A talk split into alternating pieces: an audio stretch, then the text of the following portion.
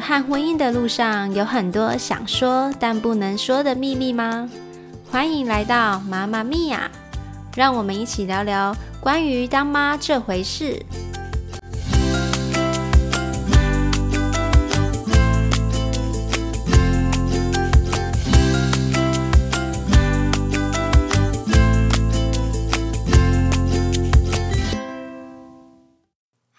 大家好，我是阿胖。没错，其实呢，我本来只有录一集而已，但是录完上一集之后，我就突然觉得，嗯，好像还有很多事情没有讲到诶。于是我就非常临时的又再加了一集。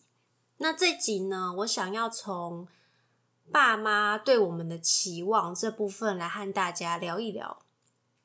上一集有听的听众朋友应该知道。我上一集呢，就是从我小时候的叛逆行为，然后去衍生出父母对于倾听孩子内在的想法，还有孩子跟父母的沟通方式。那其实这些都是会进而影响到小孩子在各方面的发展与表现。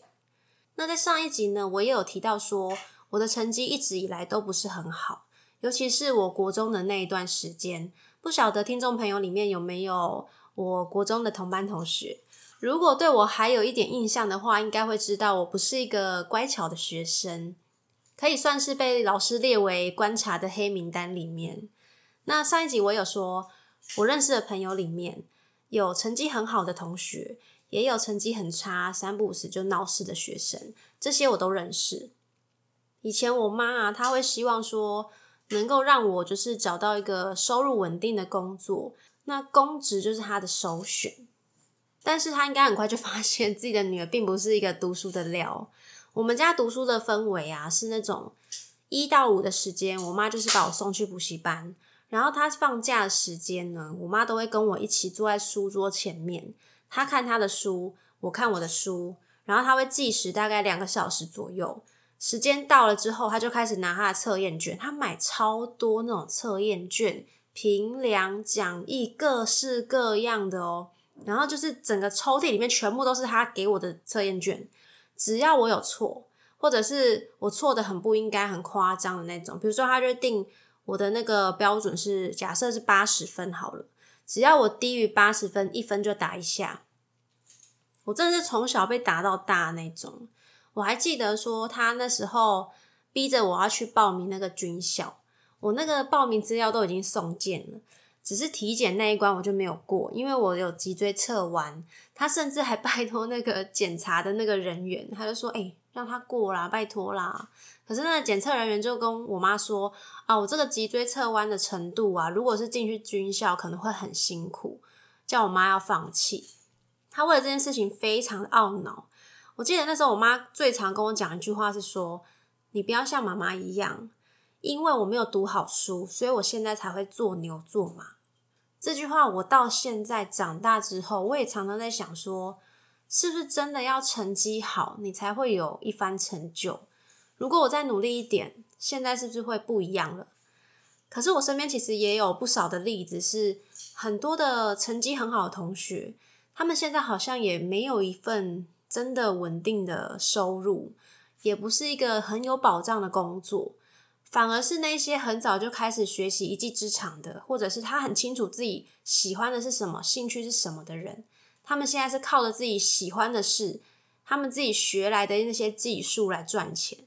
或许不是一份收入稳定的工作，但是我看到的是他们做着他们自己喜欢的事情。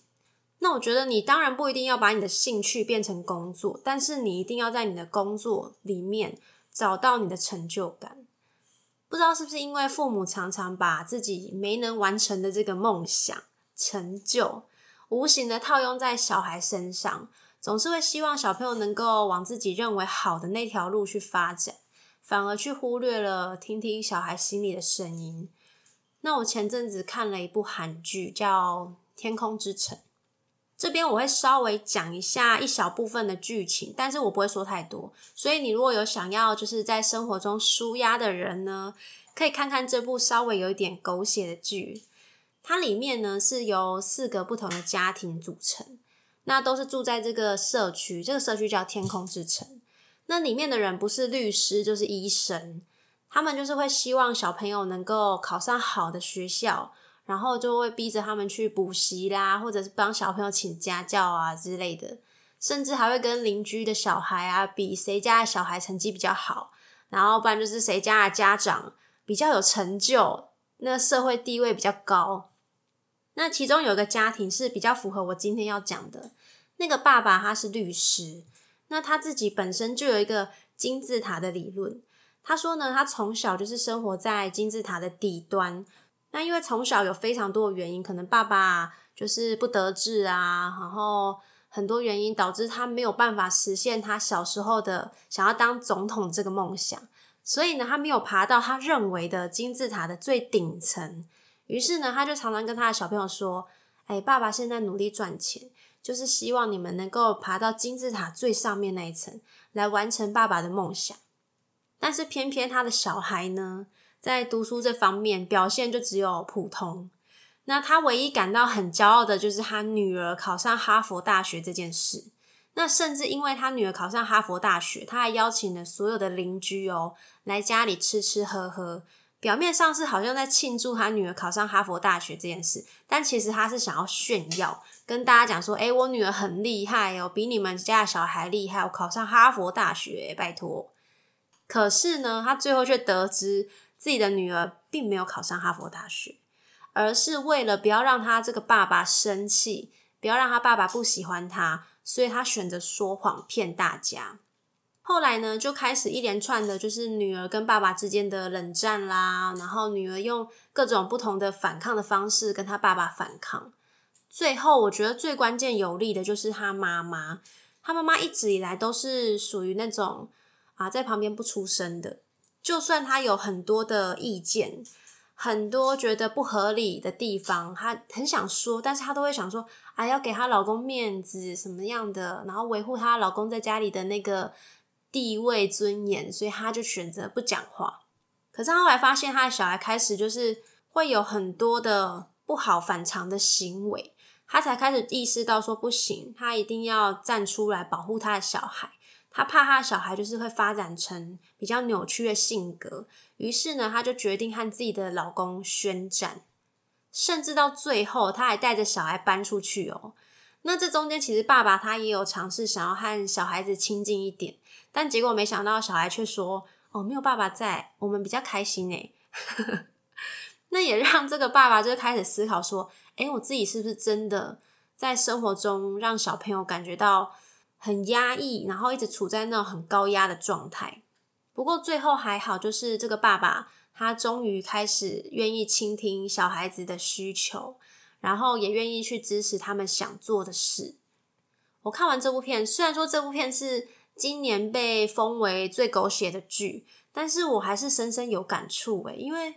我妈妈对我的那种教育方式也是这样。很多的父母都会在无形当中，真的就是给小朋友很多很多的期望。甚至会希望孩子能够达到自己心目中的那个目标，然后也会很在意别人怎么看待自己的小孩。好像今天他们不是医生，不是律师，也不是老师，就没有办法向别人炫耀一样。讲到这边，我突然想到一件事情，跟大家分享一下，就是我儿子他现在是幼稚园小班，然后几个月前，他们老师就发了一张才艺的报名表，然后呢，他就跟我说。哎，妈妈，我很想要去学那个直排轮呢。我听到他这样讲之后，我就马上大力的支持他。我想说，OK，你想要去学，那我就支持你去学。于是我们就前脚了，他就准备要去上课。后来呢，老师看到我们那个报名表，他就打电话来跟我说：“哎，妈妈，那个班上啊都没有其他同学和他报名一样的课，哎，那这样的话，他可能就要跟别班比较大一点的同学一起上课哦。”这样我怕他可能会觉得很孤单，没有人陪他这样子。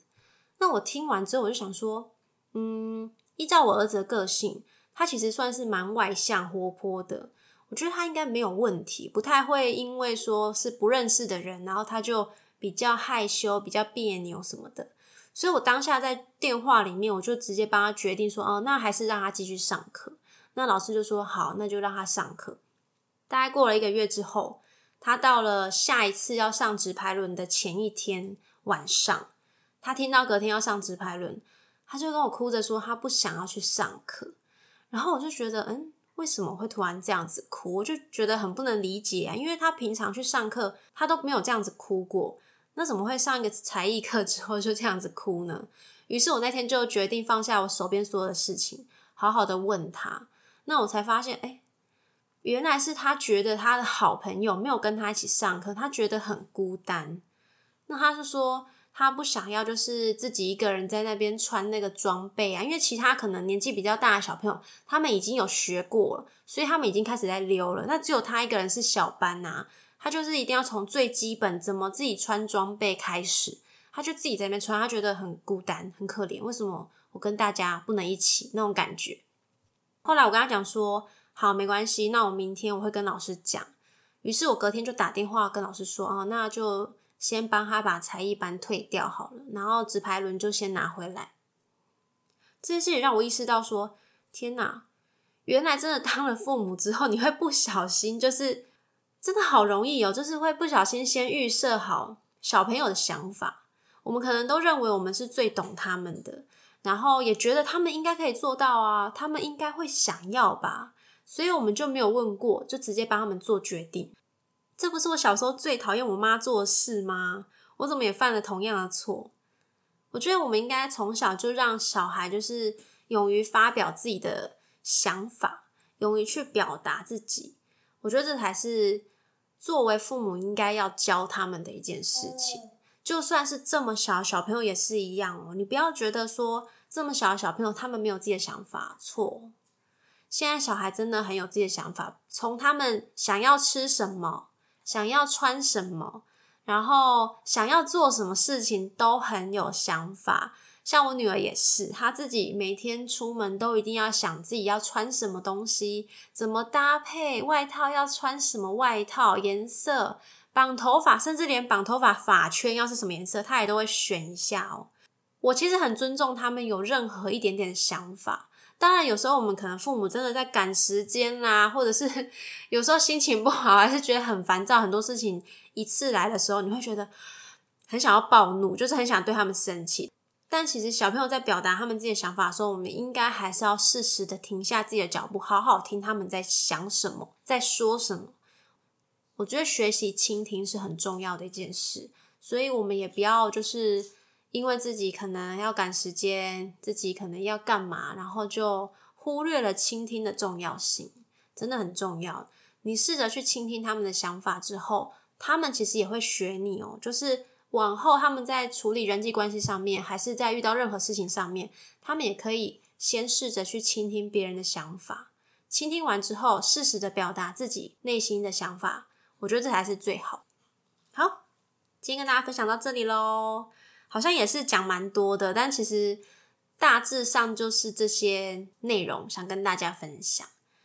那如果你们有想要跟我分享什么事情呢，也可以到我的 IG 私讯我，或者是传 email 跟我说哦。